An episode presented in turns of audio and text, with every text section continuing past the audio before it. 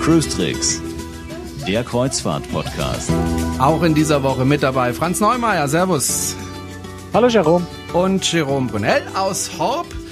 Der Franz sitzt in München und äh, vielleicht ganz am Anfang erst nochmal der Hinweis, wenn Sie ältere Folgen von Cruise Tricks äh, anhören möchten. Und Sie sind normalerweise über iTunes dabei, da gibt's nur immer die letzten zehn Folgen, die vorhergehenden Folgen, die bekommen Sie über die Webseite cruestricks.de. Da klicken Sie einfach auf Podcast und dann können Sie auch ältere Folgen anhören, die zwar, wenn sie auch älter sind, immer noch aktuell sind. Und ähm, ja, wir freuen uns über jeden Download. Und ähm, ich wollte noch irgendwas sagen, aber hab's schon wieder vergessen. Ähm, dann würde ich vorschlagen, mir fällt's irgendwann ein. Ja, ähm, also ich sehe schon, der Urlaub hat ja. bei dir äh, auch so ein bisschen Demenz ausgelöst. ja, ich bin noch, glaube ich, im Urlaub. Und ähm, ja, wir haben, ähm, das freut uns sehr, äh, inzwischen einige Bewertungen in äh, iTunes bekommen ähm, sehr positive. Vielen Dank dafür. Das hilft uns sehr. Und ähm, wir haben auch ein paar E-Mails bekommen mit Fragen. Zum Beispiel eine Frage von Daniel, der fragt nämlich, warum bezahlt man als deutscher Kreuzfahrttourist, der eine Reise in der Karibik zum Beispiel mit Carnival bucht, das 1,5-fache und mehr in Euro im Vergleich zu den Amerikanern in Dollar? Ich war diesen März in der Karibik und wir haben extra unsere Reise auf der amerikanischen Carnival Homepage gebucht und in Dollar per Kreditkarte gezahlt. Dadurch haben wir pro Person circa 200 Euro gespart im Vergleich zu den Preisen auf der deutschen Carnival-Seite und das bei gleichem Angebot. Sogar eine Kreuzfahrt mit Carnival im Mittelmeer würde ich in Zukunft über die amerikanische Seite buchen und dadurch richtig viel Geld sparen. Das wäre ja ein super Tipp, den der Daniel da hat. Kann man das wirklich so sehen? Also natürlich sind die Preise so. Ja, daran äh, kann man kann man nicht rütteln. Äh, die Dollarpreise bei speziell Karneval, aber durchaus auch bei anderen Reedereien. Das ist also kein Karneval-spezifisches Thema. Da fällt es nur besonders auf. Ich sage gleich, warum es da besonders auffällt. Aber das Buchen in den USA hat natürlich im Vergleich zu Buchen in Deutschland ein paar ganz gravierende Nachteile. Der erste, das ist karnevalspezifisch, äh, ist schlicht und einfach, dass die amerikanischen Preise ohne Trinkgeld sind. Wenn ich in Deutschland buche, sind die in den deutschen Preisen die Trinkgelder schon inklusive. Das wäre also bei einer sieben-Nächte-Kreuzfahrt äh, 80 Dollar, 62 Euro pro Person, die man also auf die amerikanischen Preise noch oben draufschlagen muss, damit man sie vernünftig mit den deutschen vergleichen kann. Eben weil bei den amerikanischen Trinkgeld nicht inklusive ist, wenn ich in Deutschland, Österreich, Schweiz buche. Da buche ich nämlich bei der deutschen Generalvertretung, bei Interconnect Marketing hier in München und nicht bei Karneval direkt direkt. Und da sind in den Preisen äh, die Trinkgelder schon inklusive. Das ist mal so das, das, äh, das, das Handfesteste. Das, was mich persönlich aber wirklich abschrecken würde von der Buchung in den USA, äh, ist schlicht und einfach, ich buche nicht nach deutschem Reiserecht, sondern ich buche nach amerikanischem Reiserecht. Erstens gebe ich ehrlich zu, ich habe keine Ahnung, was das amerikanische Reiserecht so alles an Gemeinheiten vorsieht. Ähm, ich weiß, dass es bei weitem nicht so streng ist, nicht so kundenfreundlich ist wie das deutsche. Das Kritischste dabei ist aber eigentlich, dass daraus ein anderer Gerichtsstand resultiert. Nämlich, ich hätte Gerichtsstand Miami, wenn ich mich irgendwie mit der Reederei streiten möchte. Das heißt, wenn auf der Reise irgendwas nicht in Ordnung ist, ich möchte äh, Nachforderungen stellen, äh, ich habe vielleicht auch einen Schaden erlitten und möchte Schadenersatzforderungen stellen, was auch immer, dann müsste ich das in Miami tun. Das heißt, mir einen amerikanischen Anwalt nehmen, nach Miami zur Verhandlung fliegen, faktisch andersrum gesagt, ich habe keine Chance, irgendwelche Ansprüche gegen die Reederei durchzusetzen, wenn die nicht freiwillig zahlt. Wie gesagt, für den Fall, dass etwas schief geht, wenn alles gut geht, ist das natürlich kein Thema. Ähm, aber das Risiko habe ich immer an der Backe. Und dann kommt noch eigentlich noch ein ganzer Rattenschwanz an anderen Problemen hinterher. Zum einen, ich habe andere Stornozeiten, also ich muss äh, viel, viel höhere Stornogebühren schon bei, bei Stornierung beispielsweise zwei Monate vor Abfahrt bezahlen.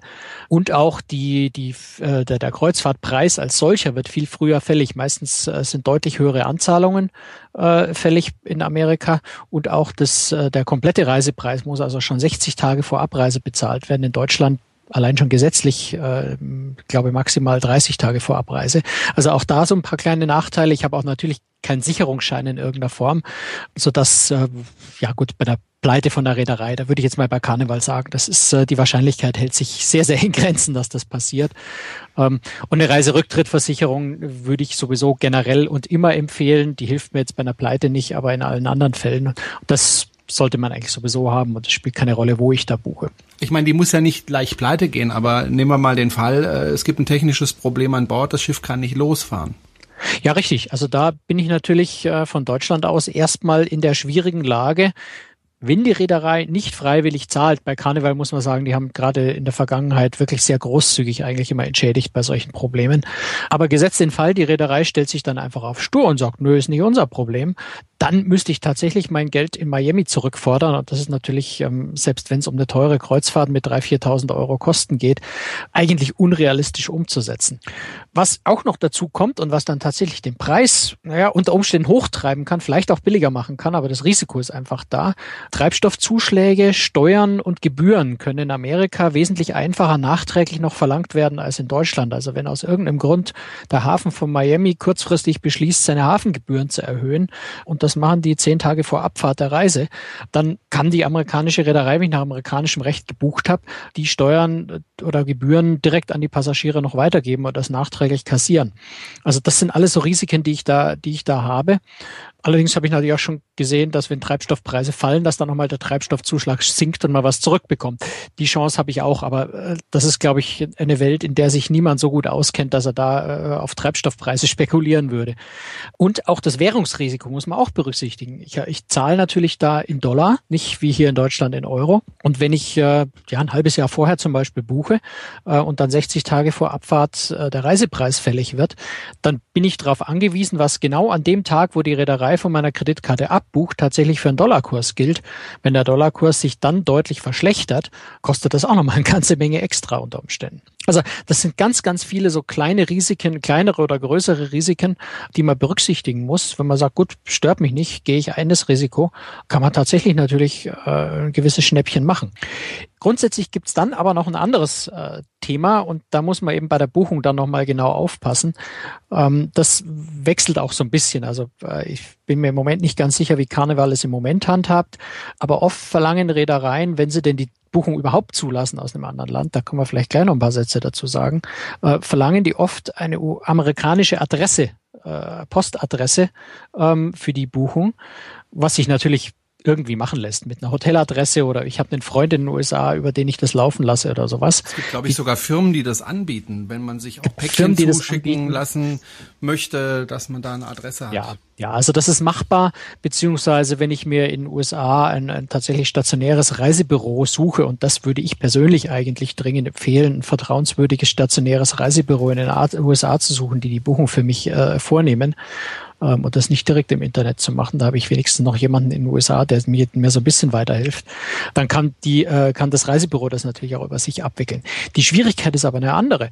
Wenn ich in die USA einreise, das gilt halt dann vor allem natürlich für, für, für Kreuzfahrten, die in den USA starten. Wenn ich in die USA einreise und der, der Immigration Officer ist mal bisschen, äh, besonders penibel und will vielleicht meine Kreuzfahrtunterlagen tatsächlich sehen, was ich jetzt selber noch nicht erlebt habe, aber was sie natürlich durchaus verlangen können, kann das in ganz schwierige Argumentationsnöte führen, wenn ich äh, auf meinen Reiseunterlagen plötzlich eine amerikanische Adresse stehen habe und dem Immigration Officer vorher gesagt habe, ich bin auf Urlaub da.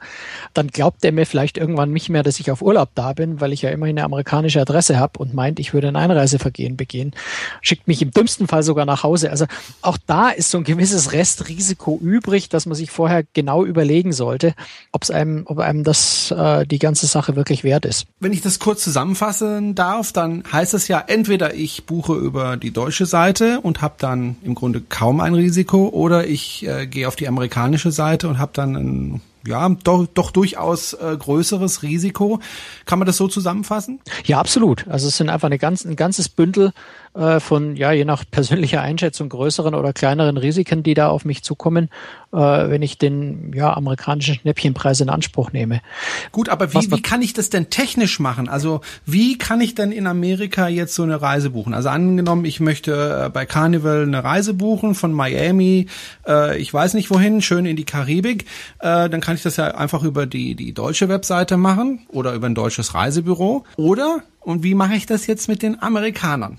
Ja, das kommt immer so ein bisschen drauf an, was die Reederei selber da natürlich zulässt. Wenn ich äh, wenn ich die die Einträge in diversen Foren im Internet im Moment richtig deute, kann man tatsächlich bei Karneval im Augenblick tatsächlich auch über die amerikanische äh, Website direkt buchen. In der Vergangenheit war das wohl ein bisschen schwieriger, da konnte man aber zumindest dann telefonisch in den USA bei Karneval direkt buchen. Ansonsten muss man versuchen, das äh, ja entweder wie gesagt telefonisch äh, zu machen. Da sollte das eigene Englisch dann allerdings wirklich gut sein, weil mit einem Callcenter in, den USA, das womöglich nach Indien ausgelagert ist, sagen. Könnte es eine ziemliche Herausforderung sein, am Ende genau das zu bekommen, was man eigentlich haben möchte, weil man die Hälfte nicht versteht am Telefon. Meine persönliche Empfehlung wäre tatsächlich, sich ein gutes, großes Reisebüro in den USA zu suchen, die einem die Buchung äh, tatsächlich äh, für einen vornimmt. Aber ganz blöd gefragt, wie, wie finde ich so ein Reisebüro von hier aus in Amerika? Kann ich da über das Internet suchen? Schwierig. Ich also ich würde, ich würde tatsächlich äh, dann Foren, sowas wie Großkritik, äh, ich meine, das ist so das große Kreuzfahrtforum in den USA. Da würde ich tatsächlich in die einschlägigen äh, Foren der jeweiligen Reederei reingehen und dort die, die Mitdiskutanten einfach mal fragen, ob sie ein Reisebüro empfehlen können. Mhm da kann man dann schon ein ganz gutes Gefühl dafür entwickeln, ob das ein großes, relevantes Reisebüro ist oder ob man über den Tisch gezogen wird. Da sollte man natürlich ein bisschen vorsichtig sein, aber äh, grundsätzlich, äh, ich glaube, wenn man sich gerade bei Großkritik informiert und dann von, von mehreren vielleicht das Feedback bekommt zu einem, zu einem Reisebüro, das wirklich gut ist, dann sollte das nicht so äh, problematisch sein. Was man natürlich generell immer, auch da natürlich berücksichtigen muss, es geht immer um amerikanisches Reiserecht. Das heißt, ich kann mich wirklich da nicht auf deutsches Reiserecht berufen und habe da doch durchaus das eine oder den einen oder Nachteil. Wenn irgendwas schief geht, wenn alles gut geht, dann äh, habe ich die ganzen Probleme natürlich nicht. Aber es ist schon ein erhöhter Aufwand, äh, wenn ich das über Amerika buchen möchte. Also ich kann dann zwar ein bisschen was sparen, aber es ist einfach mehr Aufwand. Es ist ein kleines bisschen mehr Aufwand, ja. Das ist keine Frage. Das, was man auch noch sehen muss, wir haben jetzt äh, vorwiegend von Karneval gesprochen, aber natürlich äh, gilt das Thema für, für andere Reedereien preislich eigentlich ganz ähnlich. Viele Reedereien unterbinden es tatsächlich ganz gezielt, dass man in einem anderen Markt bucht als in dem, wo man zu Hause ist. Das liegt vor allem daran, dass Reedereien in unterschiedlichen Märkten tatsächlich unterschiedliche Preispolitiken fahren. Also in Märkten, wo besonders harter Wettbewerb herrscht, Stichwort USA. Dort sind die Preise dann oft tatsächlich günstiger als in Ländern, wo der Wettbewerb noch nicht so stark vorherrscht, wo man sich also höhere Preise einfach leisten kann am Markt, weil der Wettbewerb nicht so da ist. Oder auch in Ländern, wo die Leute aus unerfindlichen Gründen vielleicht bereit sind, mehr zu bezahlen. Oder das, oder eben Märkte wie Deutschland, wo die rechtlichen Anforderungen wesentlich höher sind, sodass natürlich auch die Reederei wiederum ein höheres finanzielles Risiko hat, was sie dann wiederum in den Preis mit einrechnet. Das heißt, oft kann ich tatsächlich äh, bei der Reederei nur in Deutschland buchen. Die lassen überhaupt keine Buchung in anderen Märkten wie USA oder, oder England äh, zu. Das muss man dann halt einfach ausprobieren. Und vielleicht auch noch ein Tipp, äh, wenn man irgendeinen Umweg schafft, trotzdem zu buchen, unbedingt vorher die Reisebedingungen ganz genau lesen. Und zwar die Reisebedingungen für dieses Land, in dem man bucht. Denn steht in den Reisebedingungen beispielsweise explizit drin, äh, dass diese Tarife nur von äh, Staatsbürgern der USA oder United Kingdom gebucht werden dürfen, dann könnte es mir im allerdümmsten Fall passieren, dass mir vor Ort beim Boarding dann äh, der Zugang zum Schiff verweigert wird, weil ich kein gültiges Ticket habe. Habe ich jetzt noch nie gehört, dass sowas passiert wäre, wäre aber denkbar. Insofern würde ich also da auch dringend empfehlen, ausnahmsweise mal diese seitenlangen Reisebedingungen wirklich sehr, sehr genau durchzulesen, um sicher zu sein, dass man da nicht noch in irgendeine Fußangel tritt.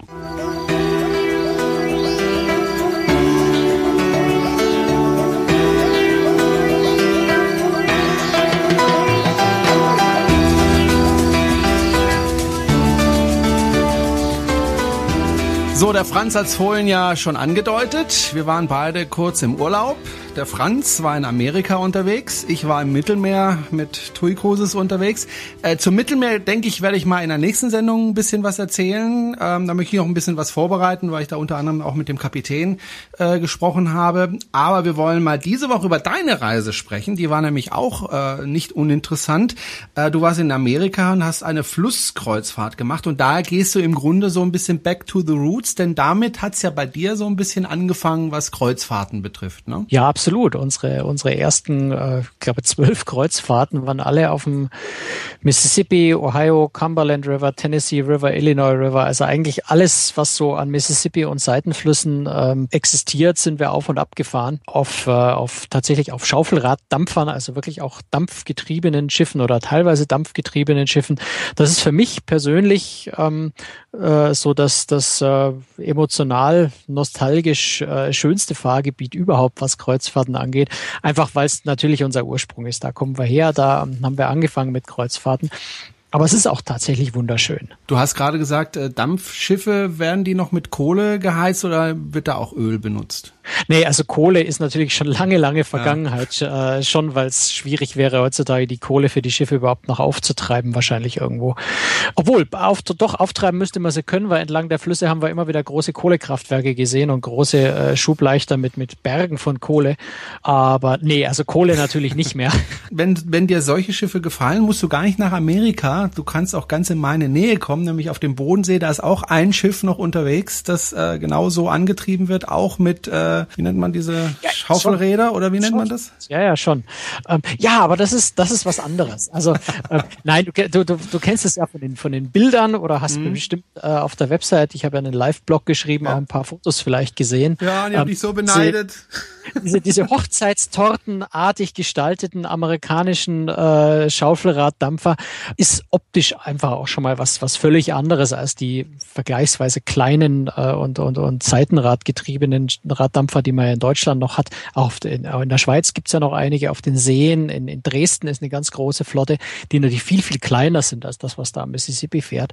Also ich glaube, das sind zwei Dinge, die kann man nicht so richtig vergleichen. Und außerdem sind das natürlich, äh, alles, was es hier gibt, sind, sind ja keine Übernacht-Kreuzfahrtschiffe. Wir sind ja tatsächlich auf einem Schiff gefahren, der Queen of the Mississippi, die im Übrigen kein Dampfschiff ist wo man, wo man ja tatsächlich an Bord übernachtet. Das ist wirklich ein Kreuzfahrtschiff mit, mhm. mit Kabinen an Bord, mit Restaurant an Bord, mit, mit allem, was ein vernünftiges Flusskreuzfahrtschiff äh, hat. Was reden wir da plus, von, plus dieses wunderschöne äh, rote Schaufelrad hinten dran. Mhm. Also im Moment fahren auf äh, Mississippi, Ohio und, und anderen Seitenflüssen fahren zwei Schaufelradboote, muss ich jetzt mal so sagen. Äh, das eine ist die American Queen. Die hat tatsächlich noch eine Dampfmaschine, die einen Teil des Schiffs antreibt, äh, das Schaufelrad vor allem antreibt, das so ein kleinen Anteil am Antrieb liefert. Die anderen zwei, äh, ansonsten gibt's da noch zwei äh, C-Drives, also im Prinzip Pod-Antrieb, ähnliche Antriebseinheiten, die den Hauptschub leisten. Also ein richtig, richtiger Schaufelraddampfer ist es nicht, aber er hat Dampf an Bord. Die haben äh, 436 Passagiere, also mhm. relativ groß eigentlich für ein Flusskreuzfahrtschiff. Ähm, die Queen of the Mississippi, auf der wir unterwegs waren, bietet Platz für 120 Passagiere, also viel, viel kleiner, viel, viel familiärer. Das ist dann auch das, was mir tatsächlich gerade an dem Schiff besonders besonders gut gefallen hat. Diese ganz, ganz familiäre Atmosphäre, wo man eigentlich innerhalb von ein paar Tagen ja, wie jeden anderen Passagier kennt, wenn man mal zusammen Mittag oder Abend gegessen hat, im Ausflug im Bus nebeneinander gesessen ist, äh, in, in der Lounge mal den Cocktail zusammen getrunken hat. Bei 120 Passagieren, beziehungsweise wir waren nur 80, glaube ich, oder etwas über 80 äh, an Bord, äh, lernt man natürlich sehr schnell die Leute kennen, was sehr, sehr viel Spaß macht. Wie viel kostet so eine Kreuzfahrt auf dem Mississippi? Also ich will jetzt nicht die genauen ja, Kosten wissen, aber... Sprichst du jetzt so ein Thema an, bei dem ich hoffe, dass uns nicht an der Stelle ganz viele Hörer einfach aufhören zuzuhören. Ähm, also es Weil, ist nicht billig. Nein, es ist überhaupt nicht billig. Also das muss man leider sagen. Es ist eine sehr, sehr teure Angelegenheit. Eine Woche ist nicht unter dreieinhalbtausend Dollar zu bekommen pro Person. Puh, das ist ordentlich. 3.000 bis 4.000 Dollar ist so der Einstiegspreis. Mhm. Person für eine Woche. Und da tun sich auch die beiden Schiffe American Queen und, und Queen of the Mississippi von zwei verschiedenen Reedereien, tun sich da nichts gegenseitig. Also die konkurrieren da nicht äh, heftig im Preis. Ähm, eine Flussreise auf dem Mississippi ist sehr teuer. Das liegt zum einen dran, äh, dass äh, dort natürlich äh, kein, da bin ich wieder bei der Kohlefrage übrigens mhm. zurück, haben wir noch nicht beantwortet. Die fahren tatsächlich mit, äh, mit LKW-Diesel. Also mhm. noch nicht dem äh, noch vergleichsweise schmutzigen Schiffsdiesel, sondern es ist tatsächlich Lkw-Diesel, äh, mit dem die Schiffe dort angetrieben werden. Das heißt, der Treibstoff ist vergleichsweise teuer und äh, also um vielleicht auch mal eine Größenordnung zu nennen, äh, von, für, für die Strecke von äh, New Orleans nach Memphis flussaufwärts verbraucht die Queen of the Mississippi äh, etwa 10.000 Tonnen Treibstoff, flussabwärts sind es 3.000 Tonnen. Also da spielt die Strömung natürlich eine große mhm. Rolle. Aber es sind sehr große Mengen Treibstoff, die natürlich da verbraucht werden, die in die, in die Kosten gehen.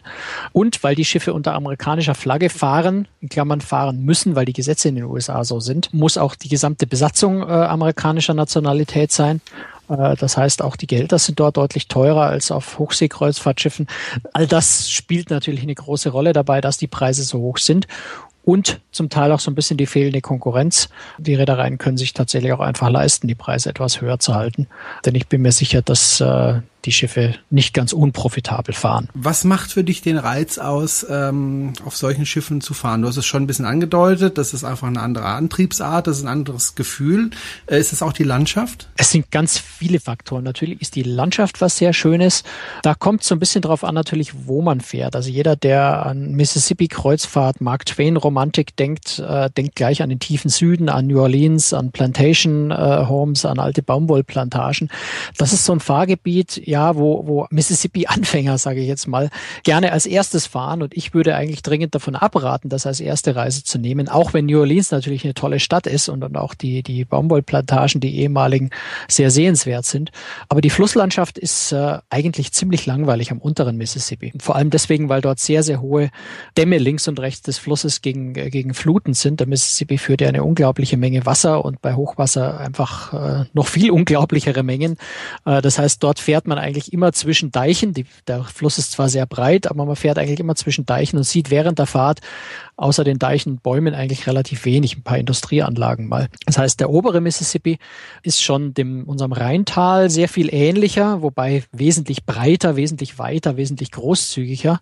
Ähm, aber so ein bisschen Erinnerungen an Rheintal kommen da schon auf. Cumberland, Tennessee River sind äh, wunderschöne, relativ schmale Flüsse mit sehr abwechslungsreicher Landschaft, auch sehr hohen Klippen mal an der Seite hoch. Der Ohio River, das ist so mein persönlicher Geheimtipp und mein, mein Lieblingsfluss eigentlich, windet windet sich da in, in den sehr, sehr engen Schlangen durch die Landschaft, ist sehr abwechslungsreich mit auch ein paar interessanten Städten wie Cincinnati, Pittsburgh, Louisville und noch ein paar kleineren äh, Orten, die eigentlich auch sehr reizvoll sind. Also am abwechslungsreichsten ist sicher der Ohio. Aber wer unbedingt Mississippi fahren will und so ein bisschen auf den Spuren von Mark Twain wandeln will, fährt vielleicht den oberen Mississippi, so St. Louis nach Minneapolis oder, oder die Strecke andersrum. Da ist auf der Strecke unter anderem ja der Ort Hannibal, also der, der Ort, an dem äh, Mark Twain äh, sehr lange gewohnt hat, äh, vor allem in, in seiner Kindheit. Also dort spielt im Prinzip äh, die gesamte Tom Sawyer, ähm, Huckleberry Finn Geschichten spielen dort. Sehr romantisch sich das anzuschauen. Also mein, mein Tipp ist da, so ein bisschen unterer Mississippi vermeiden, selbst wenn es reizt, New Orleans mit in der Strecke zu haben, ähm, lieber den oberen Mississippi oder Ohio zu fahren. Einfach weil es landschaftlich sehr schön ist. Wirklich sich an Deck setzen. Die Schiffe haben immer Schaukelstühle äh, in, in großen Mengen an Bord. Äh, sich da wirklich in den Schaukelstuhl setzen und ja, da kann ich, also ich könnte da, ich könnte da stundenlang einfach nur auf, in meinem Schaukelstuhl vor mich hinschaukeln und die vorbeiziehende Landschaft angucken. Ist auch sehr viel Verkehr übrigens auf dem Fluss, also sehr viel Frachtverkehr von, von riesigen Schubverbänden, vor allem am unteren das wird der untere Mississippi in der Hinsicht natürlich spannender, weil dort äh, Schubverbände mit bis zu 70 Schubleichtern erleichtern fahren. Also gewaltige Mengen, die da transportiert werden. Stahl, Kohle, Chemie, Steine, also jede, jede Art von Kies, Sand und so weiter. Ähm, aber auch im oberen äh, Mississippi und Ohio ist da sehr viel Frachtverkehr, der durchaus interessant ist, auch mit anzuschauen. Allein schon diese, diese gewaltigen Größenordnungen, wie diese Schubverbände dort fahren, äh, ist eigentlich mit nichts zu vergleichen. Wenn bei uns am Rhein hier so zwei, drei Schubleichter sind, dann ist das schon ein großer Verband. Dort fahren dann einfach mal standardmäßig äh, 16, 25 äh, Schubleichter vorne dran. Das sind schon sehr faszinierende Dimensionen. Auch die Schleusen sind ganz faszinierend, äh, durch die man durchfährt. Also das so flussbezogen. Was ich persönlich aber eigentlich äh, finde, dass den größten Reiz ausmacht, gerade oberer Mississippi und, und Ohio ist, man lernt dort eigentlich das Amerika kennen, wie es eigentlich ist. Also nicht so dieses, dieses brutale, hektische, äh, ignorante, äh, oberflächliche Amerika von New York, Chicago, Los Angeles, die großen Städte, die man so kennt, hm. sondern äh, man lernt dort wirklich den Amerikaner im Mittelwesten, im mittleren Westen äh, kennen als einen ganz anderen Menschen, der sehr, sehr offen, sehr, sehr freundlich, sehr, sehr warmherzig ist, ebenso gar nicht dieses, dieses oberflächliche Klischee, was man sonst von Amerika hat. Und das macht ganz, ganz viel Freude. Also das ist richtig toll. Wir sind zum Beispiel in, in Henderson, Kentucky. Also muss kein Mensch kennen den Ort. Der hat eigentlich außer ein paar alten viktorianischen Häusern, die tatsächlich sehr schön sind, äh, nicht besonders viel zu. Okay, ist noch ein Museum äh, von James John Autobahn, der also sich nicht Autobahn schreibt, sondern Auto. ganz berühmter Vogelforscher. Ich glaube, er war auch mal Präsident in den USA. Ähm, Museum von ihm ist dort, also ganz, ganz faszinierend, wer sich für Vögel interessiert.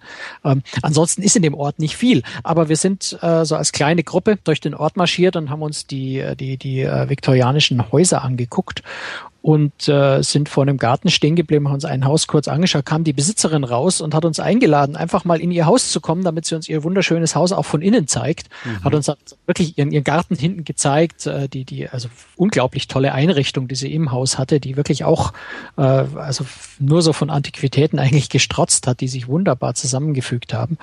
Also da wird man dann wirklich auf der Straße auch einfach mal schnell angesprochen, eingeladen. Äh, die Leute sind neugierig und offen. Und das macht für mich persönlich eigentlich so den größten Reiz aus an, an Flusskreuzfahrten dort, äh, Mississippi, Ohio. Hm. Das Schiff selber, das ist ja ein Flusskreuzfahrtschiff, also kein Hochseeschiff. Was kriegt man denn an Bord geboten? Jetzt mal außer wahrscheinlich gutes Essen. Gibt es ein Theater an Bord oder eine Disco oder Was gibt's da an Bord? Disco, Disco wäre jetzt richtig spannend äh, bei dem Altersdurchschnitt, den man auf dem Schiff hat. Naja.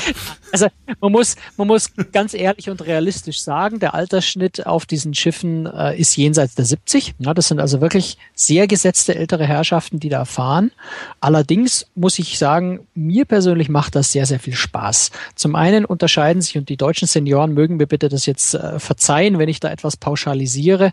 Der Amerikaner ist auch im, in, in, in, in sehr schlechten gesundheitlichem Zustand äh, noch jemand, der eigentlich nicht jammert, der nicht ständig über seine Krankheiten spricht, was man hier doch sehr häufig erlebt, sondern ein Amerikaner, der also wirklich schon mit der Sauerstoffflasche nebenbei läuft und, und äh, mehr zwei Rollatoren als nur einen braucht, um sich noch aufrecht zu können. Ich meine das wirklich nicht spöttisch, sondern um einfach nur das zu beschreiben. Selbst solche Menschen machen dort noch, äh, gehen noch auf Reisen und, und die Flusskreuzfahrtschiffe sind da besonders gut geeignet dafür. Und das sind in der Regel Leute, die, ja, auch weil die Reisen natürlich so teuer sind, Leute, die in ihrem Leben es wirklich zu was gebracht haben, die ganz, ganz spannende äh, Menschen sind, mit denen es ganz viel Freude macht, sich zu unterhalten. Wenn man sich einfach auf die Langsamkeit und Gemächlichkeit äh, dieses Pu Publikums einlässt, macht es sehr viel Freude. Also wir haben zum Beispiel an einem Abend sind wir oder an zwei Abenden dann, weil wir uns dann wieder zusammengesetzt haben, mit einem Herrn zusammengesessen, der also wirklich äußerst gebrechlich aussah, dessen Arme aus, ich habe ihn nicht gefragt, warum, aber also wirklich, wie wenn er in eine Schlägerei gekommen wäre, grün und blau waren und überall Pflaster waren. Also er sah wirklich in einem bemitleidenswerten Zustand eigentlich äußerlich aus. Wie wir uns angefangen mit ihm zu unterhalten, hat sich herausgestellt, er ist ähm, ein ehemaliger Top-Journalist äh, aus Washington, der also wirklich dort über, über die Politik in den Washington in, in die Tiefe berichtet hat. Mhm. Ein unglaublich spannender Mann, der ganz, ganz viel zu erzählen hatte. Äh, durchaus auch mit ein paar tollen Tipps für mich aufwarten konnte noch. Also man trifft dort wirklich ganz, ganz spannende Leute, wenn man sich wirklich auf dieses Publikum einlässt und akzeptiert, dass natürlich bei einem Landausflug vom Bus beim Aussteigen das vielleicht auch mal fünf Minuten länger dauert, bis alle aus dem Bus wirklich ausgestiegen sind, weil das alles ein bisschen gemächlicher geht. Wenn man sich darauf einlassen kann, macht es sehr viel Spaß. So, und jetzt drehe ich so meinen ganz langen Bogen wieder zu deiner Frage zurück. Äh, was ist an Bord geboten? Nicht viel. Also es ist natürlich dem älteren Publikum angepasst. Äh, es gibt jeden Abend eine, eine, eine Show, irgendein Showprogramm, was mit Musik zu tun hat. Also wir haben sehr häufig einfach Banjo-Musik, klassische amerikanische äh, Volksmusik, also Bluegrass, Banjo-Musik, äh, Dixieland, Jazz, solche Dinge gehabt.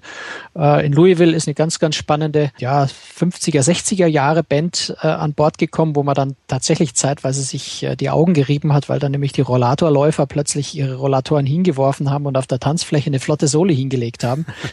War also ganz auch unter dem Aspekt sehr, sehr spannend zu beobachten. Aber also sehr viel Musik, äh, wenn man, wenn man äh, eben Country, äh, Bluegrass, äh, Dixieland Jazz, äh, Banjo-Musik mag, war das ganz, ganz faszinierend, immer live natürlich. Ähm, wir haben am Nachmittag beispielsweise auch der eine Banjo-Player hat am Nachmittag Banjo-Unterricht gegeben. Der hat einfach mal eine ganze, ganze Reihe von, ich weiß nicht, vielleicht 20, 25 Banjos dabei gehabt und hat einfach mal anderthalb Stunden Unterricht gegeben, was ich ganz spannend fand. Wir saßen da am, am, am Sonnendeck, äh, so ein bisschen überdacht, dass, dass uns die Sonne nicht verbrannt hat und haben wirklich angefangen, ein bisschen Banjo zu spielen. Auch Leute, die so ein Ding noch nie in der Hand hatten, wie ich zum Beispiel. Mhm. Äh, hat ganz viel Spaß gemacht. Ich weiß aber nicht, ob es den Zuschauern ganz viel Spaß gemacht hat, die da zuhören mussten. Ja, die mussten da ja nicht in deiner Nähe sein. Nein, es war natürlich sehr eintönig, aber es war, also die, die Melodie war natürlich eintönig, die wir gespielt haben für, für, für lauter Anfänger. Äh, aber es hat unglaublich viel Spaß gemacht. Mhm. Und äh, was haben wir noch gemacht? Es war äh, an einem Nachmittag hat ähm, der Banjo-Player, der zufällig auch ein, ein ganz, ganz äh, ambitionierter Hobby-Kaffee-Spezialist äh, ist, hat tatsächlich so ein bisschen Kaffee geröstet mit den Leuten ähm, so verschiedene Röststufen gezeigt, wie man das so macht, gezeigt, wie man, wie man Kaffee röstet. Und zwei Tage später haben wir den Kaffee dann auch äh, verkostet. Mhm. Also auch sowas, ne? Ganz, ganz unkomplizierte, einfache Dinge eigentlich als Bordprogramm, die aber ganz viel Spaß machen können. Und natürlich auf, auf beiden Schiffen, äh, was es, was es immer gibt, ist der sogenannte Riverlorian. Also so, so eine, so eine Mischung aus, ähm, äh, Flussexperte und Historiker, ähm, der sehr viel über den Fluss selber und über die Geschichte äh, der, der Raddampfer und solche Dinge erzählen kann, die also eigentlich ständig präsent sind, die auch bei, bei interessanten Sachen am Ufer äh, oder wenn, wenn ein interessantes Frachtschiff entgegenkommt, tatsächlich ein bisschen Kommentare über die Lautsprecheranlage machen. Also da auch immer so ein Lektor an Bord ist, der ja teilweise auch tatsächlich dann eben mal eine, eine halbe Stunde einen Vortrag über was hält. Also sowas natürlich auch. Bei Hochseeschiffen darf man ja inzwischen nicht mehr auf die Brücke, auch nicht für Führungen und so weiter. Normalerweise, ähm, wie ist das auf ähm, einem Schiff auf dem Mississippi? Darf man da auch auf mal auf die Brücke gehen oder ist auch da das während nicht erlaubt? Fahrt eigentlich nein. Also während der Fahrt sind die Amerikaner da auch ganz strikt. Äh, da ist Zugang zur Brücke gesperrt. Äh, wenn das Schiff äh, mal im Hafen liegt, also Hafen unter Anführungszeichen, weil wirklich sowas wie einen Anleger gibt's auf den Flüssen eigentlich nie, ist auch eine ganz spannende Sache. Erst sage ich gleich noch, wie das Schiff nämlich dann anlegt. Ganz witzig. Also wenn das Schiff mal angelegt hat äh, und nicht fährt, dann gibt's Brückenführungen, die dann auch recht ausführlich sind, die dann auch mal eine Stunde oder so dauern können, wo wirklich jeder seine Fragen an den Kapitän los wird, wo man das auch alles mal ja anschauen, zum Teil auch anfassen darf. Äh, aber während der Fahrt nur mit ganz seltenen Ausnahmen und mit guten Beziehungen zum Kapitän, dass man vielleicht ausnahmsweise mal hoch darf, aber unter normalen Bedingungen nein. Gut, dann sprechen wir mal über das Anlegen von so einem Schiff. Ja, das ist so eine Sache, wo ich äh, schon das erste Mal angefangen habe zu schmunzeln, wie ja Viking Cruise Line äh, angekündigt hat, sie wollen jetzt auch auf die amerikanischen Flüsse gehen und so diese typischen europäischen Flusskreuzfahrtschiffe äh, auch auf den Mississippi bringen. Da war mein erster Gedanke, wie wollen die dort eigentlich anlegen? Weil es gibt entlang der Flüsse nahezu keine Anleger in dem Sinne, wie wir das kennen. Also eine Pier, wo man, äh, wo man einfach mit Seil vorne und hinten festmacht und dann liegt das Schiff da, sondern das sind eigentlich alles in, in fast allen Orten, also mit ein paar ganz wenigen Ausnahmen, wie zum Beispiel Louisville, die tatsächlich sowas wie ein, wie ein Pier haben. Äh, in den meisten Orten ist das einfach eine, eine schräg ins Wasser abfallende Ebene. Also sowas wie ein, wie ein, ich weiß gar nicht, wie das auf Deutsch heißt, Boat Launch. Also wo man, wo man, wo man Sportboote ins Wasser lassen kann, wo man so mit dem Auto mit dem Anhänger rückwärts ins Wasser reinfährt und dort seine Sportboote zu Wasser lässt.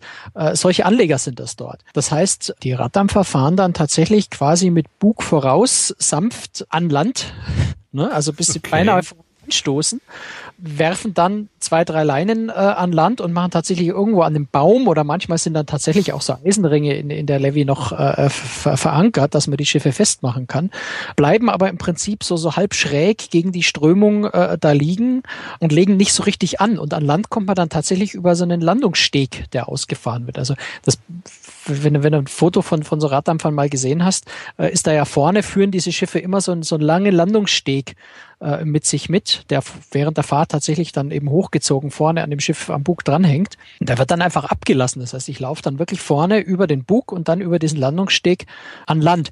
Hat den Vorteil, dass es natürlich wasserstandsunabhängig ist, egal wie hoch das Wasser steht. Ich komme ja immer, weil die, die, die, die Boote auch nahezu keinen Tiefgang haben, mal so anderthalb, zwei, drei Meter, ähm, auch sehr nah ans Ufer ran und überbrückst das letzte Stück dann tatsächlich mit dieser, mit dieser, mit diesem Landungssteg. Also eine ganz, ganz äh, witzige Art und Weise eigentlich mit dem Boot anzulegen. Als ich in China unterwegs war, ist mein Kreuzfahrtschiff äh, auf dem Fluss teilweise auch nachts gefahren. Wie ist das äh, bei dir gewesen? Das ist eine der Spezialitäten von der, von der Queen of the Mississippi, auf der wir gefahren sind.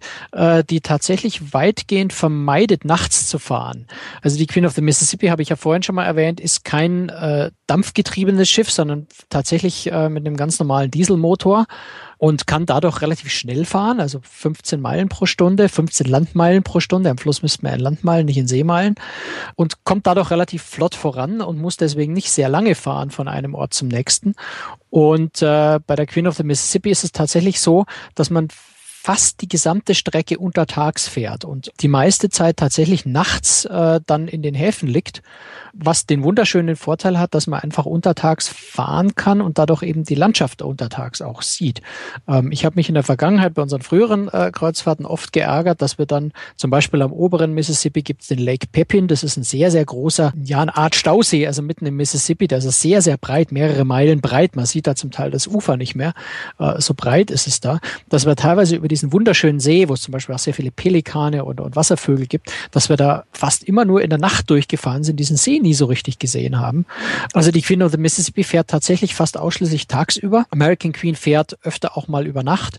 Und ich persönlich finde es klasse, wenn man, wenn man tagsüber fährt, um wirklich diese wunderschöne Landschaft auch genießen zu können. Wenn ich äh, so ein Schiff buchen möchte, wo kann ich das eigentlich tun? Kann ich da einfach zu meinem Reisebüro gehen und sagen, ich möchte gerne auf Mississippi fahren oder muss ich da selbst aktiv werden und im Internet suchen? Es gibt vereinzelt Reisebüros in Deutschland, die äh, dann wiederum mit amerikanischen Reisebüros zusammenarbeiten, die das buchen. Prinzipiell sind beide, also sowohl äh, American Queen Steamboat Company als auch die American Cruise Lines, äh, für die die Queen of Mississippi fährt, nur in den USA buchbar.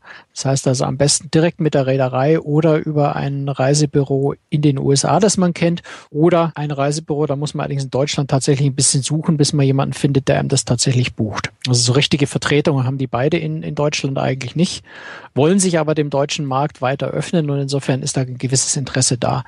Was man vielleicht auch noch unbedingt dazu sagen muss, ist, auf diesen Schiffen braucht man auf keinen Fall eine deutsche Reisebegleitung erwarten. Also wer dort reist, sollte so gut Englisch sprechen, dass er tatsächlich ausschließlich in Englisch zurechtkommt. Äh, es gibt definitiv an Bord niemanden, der Deutsch spricht oder einem auf Deutsch irgendwie weiterhelfen kann. Das sollte also jeder wissen, der da bucht. Deutsche Betreuung kann man da ganz sicher nicht erwarten. Vielleicht noch ein kurzes Wort zu den Kabinen. Ähm, als ich auf dem Kreuzfahrtschiff äh, auf dem Fluss unterwegs war in äh, China, hatte ich eine sehr, sehr große Kabine mit Balkon. Wie ist das äh, auf der Queen of Mississippi? Die Queen of the Mississippi hat tatsächlich auch sehr, sehr große Kabinen. Die Kabinen sind deutlich größer als das, was die American Queen hat. Die American Queen ist Baujahr 95, also schon ein bisschen älter. Da wurde, wurde noch ein bisschen kleiner gebaut. Äh, die Queen of the Mississippi hat sehr, sehr große Kabinen. Also wir sind zu dritt gereist. Auf dem Schiff ist es eigentlich nicht vorgesehen, dass man zu dritt in einer Kabine übernachtet. Da gibt es eben ein sehr großes Doppelbett und dann steht eigentlich so eine Sitzgruppe mit zwei Sofas und einem Tisch noch mit drin. Für uns haben sie dann eben für unsere Tochter den Tisch und die Sitzgruppe rausgeräumt und tatsächlich noch ein zusätzliches Bett dort reingestellt. Trotzdem war also rund um die Betten noch jede Menge Platz, um sich zu bewegen, um Koffer noch am Boden aufzu äh, aufzustellen und so weiter. Also nicht so dieses übliche am Kreuzfahrtschiff, wo man sich zwischen Bett und Wand äh, mit Mühe durchquetschen kann, sondern die Kabinen sind wirklich sehr groß. Also auch die, auch die unter Anführungszeichen billigsten Kabinen sind da tatsächlich sehr groß, was aber eben auch wieder damit zusammenhängt, dass die Reederei sich wirklich sehr stark darauf konzentriert hat, dem, dem älteren Publikum in jeder Hinsicht gerecht zu werden. Und da ist eine große Kabine unter anderem eben ganz wichtig, damit gerade auch Rollstühle, Gehstöcke, solche, äh, solche Hilfsmittel dann auch keine, keine Probleme haben. Und auch Balkone haben die Kabinen sehr schöne große. Was ich persönlich auf dem Mississippi ganz spannend finde, wenn man sich auch mal auf seinem privaten Balkon raussetzen kann. Wobei da kein Schaukelstuhl ist. Insofern habe ich mich da meistens doch wieder auf die öffentlichen Decks gesetzt, weil dort sind dann die Schaukelstühle. Gut, also du hast mich wieder echt neidisch gemacht. Vielleicht mache ich auch irgendwann mal so eine Flusskreuzfahrt auf dem Mississippi. Hört sich auf jeden Fall gut an, aber da muss ich noch ein bisschen sparen.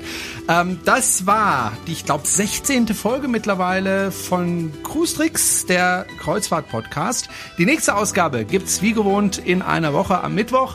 Vielen Dank fürs Zuhören, sagen Franz Neumeier und Jerome Brunel. Tschüss, Franz. Tschüss, Jerome. Servus.